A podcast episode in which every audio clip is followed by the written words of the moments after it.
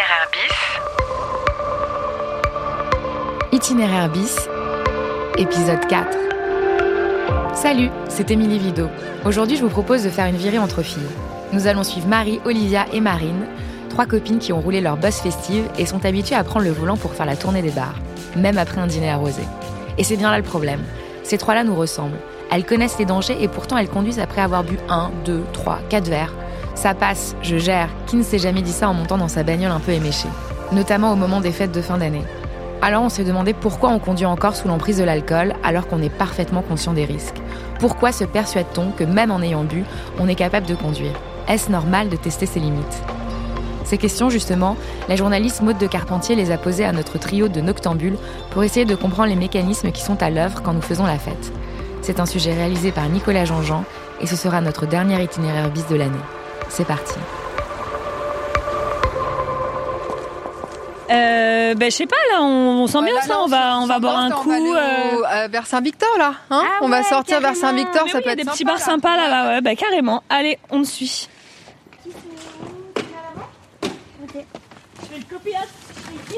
Bon, les filles, j'ai un peu bu, hein, mais bon.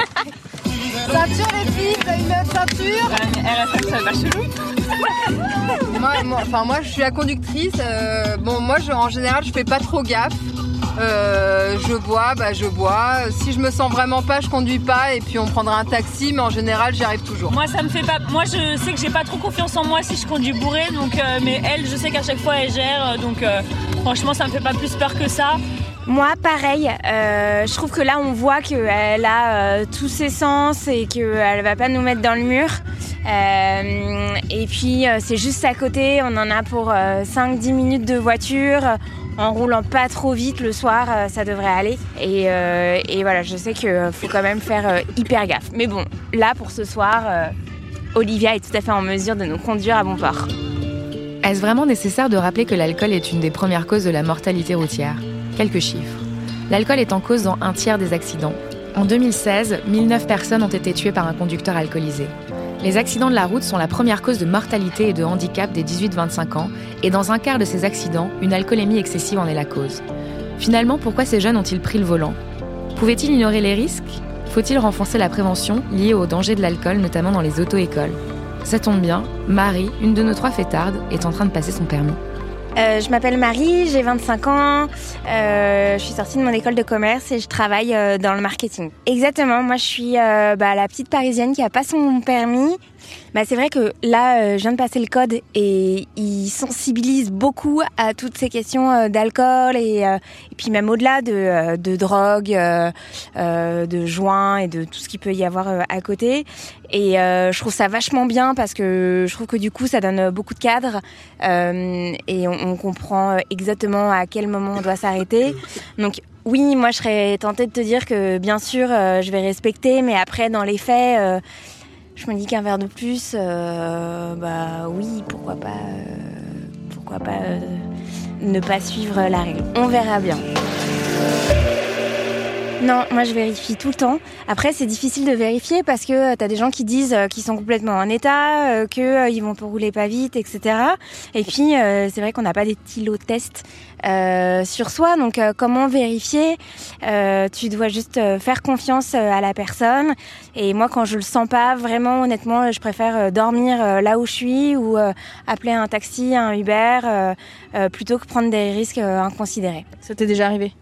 Ça m'est déjà arrivé. Même euh, des gens qui euh, sont venus à la maison de leur dire euh, tu dors sur le canapé et tu prendras ta voiture demain. Mais je trouve que c'est une responsabilité énorme que de laisser partir quelqu'un qui a bu en voiture, en moto, même en vélo, complètement bourré sur les routes.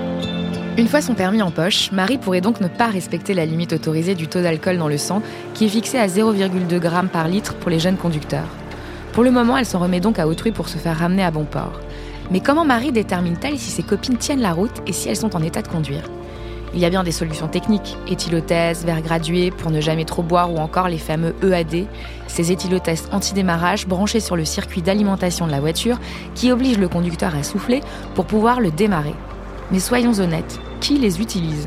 Olivia, 30 ans, a le permis depuis 10 ans et il lui arrive très fréquemment de prendre le volant après avoir bu, sans se tester.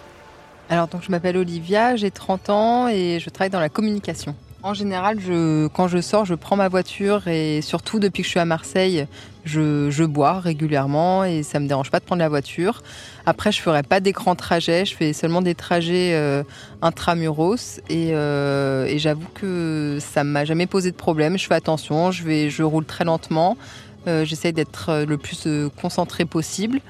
Euh, et ça m'est déjà vraiment arrivé ouais, de, rentrer euh, en ayant pas mal bu. Mais en même temps, malheureusement, à Marseille, euh, à part prendre un taxi, il n'y a pas beaucoup de choix parce qu'il n'y a pas de transport en commun. Quand je prends le, volant, je tiens quand même debout, mais, mais oui, j'ai bu bien plus que deux verres, ça m'arrive régulièrement. Et non, je me pose pas la question parce que vraiment, je suis hyper, enfin, j'essaie d'être super attentive, même si je sais qu'on a moins de réflexes, bah, je roule beaucoup moins vite. Euh, euh, et, enfin, en tout cas, jusqu'à présent, je touche du bois, mais c'est jamais rien passé.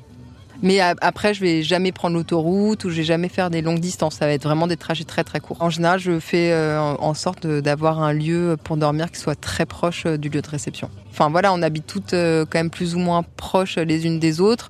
Donc si je fais un quart d'heure de bagnole ce soir pour les ramener, et en plus on est toutes dans Marseille, ça va pas être des grands trajets où, où je vais devoir aller vite. et voilà.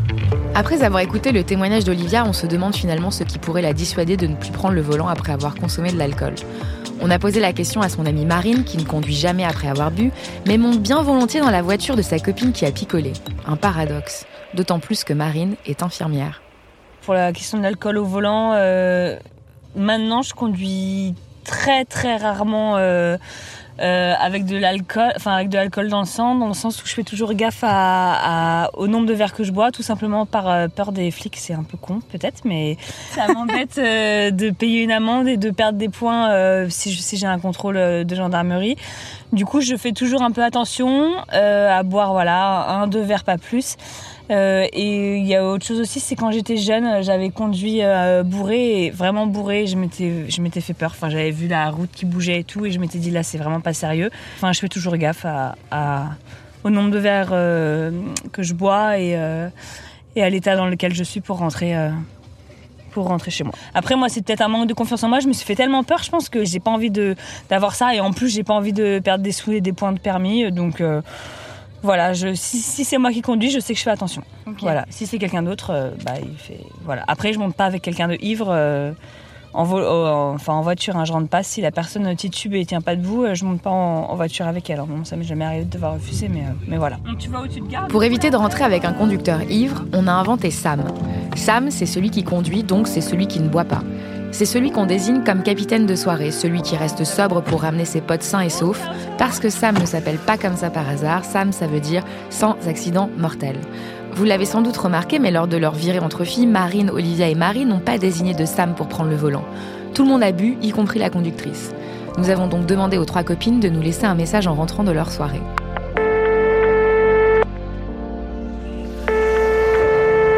Ouais, Maud, euh, écoute, c'est Marine. Ben, je, te, je te rappelle comme convenu. Donc, euh, bon, on a fait notre petite soirée. On est rentré vers. Euh, enfin, là, il est 3-4 heures du mat. on a bien picolé, mais fidèle à son habitude, Olivia nous a ramené à bon port. Elle nous a toutes déposées chez nous. voilà. Coucou Maude, bah, c'est Marie. Écoute, je te rappelle, il est 3h30. on a passé une super soirée. Olivia nous a ramenés. La seule qui a oublié de nous laisser un message, c'est Olivia la conductrice. Mais au téléphone, un peu plus tard, elle nous affirme qu'elle est rentrée sans problème en roulant très lentement. On est donc un peu perplexe. Alors pour essayer de comprendre ce qui se passe dans la tête d'Olivia et de tous ceux qui prennent le volant après avoir bu, on est allé interroger le docteur en psychologie, Jean-Pascal Assailly. Il est aussi chercheur à l'Institut français scientifique et technologique sur les transports, les aménagements et les réseaux. Il s'est spécialisé dans l'analyse des comportements des automobilistes et en a tiré un livre qui s'appelle Homo automobilis ou l'humanité routière. Donc ensuite, effectivement, le travail des psychologues, c'est de creuser qu'est-ce qui, euh, qu'est-ce qui va être plus fort que ça, va, qu'est-ce qui passe au-dessus de cette connaissance pour quand même produire le comportement.